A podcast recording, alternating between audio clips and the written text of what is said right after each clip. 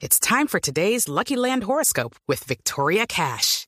Life's gotten mundane, so shake up the daily routine and be adventurous with a trip to Lucky Land. You know what they say. Your chance to win starts with a spin.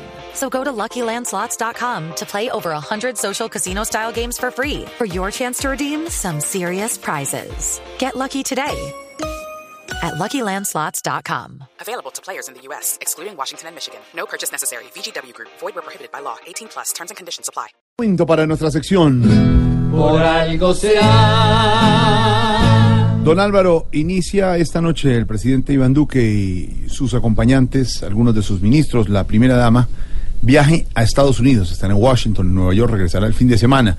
Expectativas de este viaje. Mañana encuentro en las próximas horas con el presidente de los Estados Unidos, Donald Trump.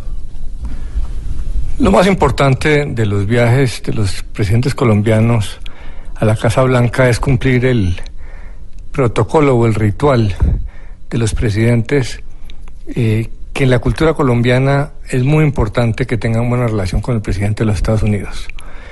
En los años recientes solo Ernesto Samper careció de ese palma en la espalda del presidente norteamericano y eso pues es muy costoso porque para los colombianos eh, el apoyo de los Estados Unidos es psicológicamente muy importante.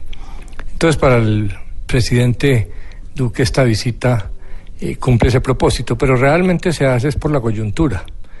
Se hablará algo sobre el tema de drogas, pero fundamentalmente se va a hablar del tema de Venezuela, porque será lo que le preocupe al presidente Trump. Él no querrá hablar de muchas otras cosas, porque ese es donde tiene apostado mucho de su capital político en este momento. Eh, Trump necesita tener un éxito en política internacional que no ha logrado. Le han vendido a sus asesores y al senador Marco Rubio que lo de Venezuela era una estrategia relativamente fácil porque solo con las medidas económicas podía tumbar a Maduro. Hoy en día el, el optimismo está un poco más bajo que hace unos días. Entonces el presidente Trump quizá presione un poco más. Para Estados Unidos es fundamental el apoyo del Grupo de Lima y dentro de esos el de Colombia, que es el país vecino. Entonces muy seguramente va a tratar de comprometer más al presidente Duque. La pregunta es si el presidente Trump eh, tocara la posibilidad del uso de la fuerza en Venezuela, ¿qué le contestaría el presidente Duque? Si mantendría totalmente alineadas las dos políticas de los países frente a Venezuela o le diría que no acompañaría eh, a Estados Unidos eh, con el uso de la fuerza. En principio, eh, Colombia parece estar sintonizado con toda la política norteamericana que, como ha dicho varias veces el presidente Trump, no excluye la posibilidad del uso de la fuerza.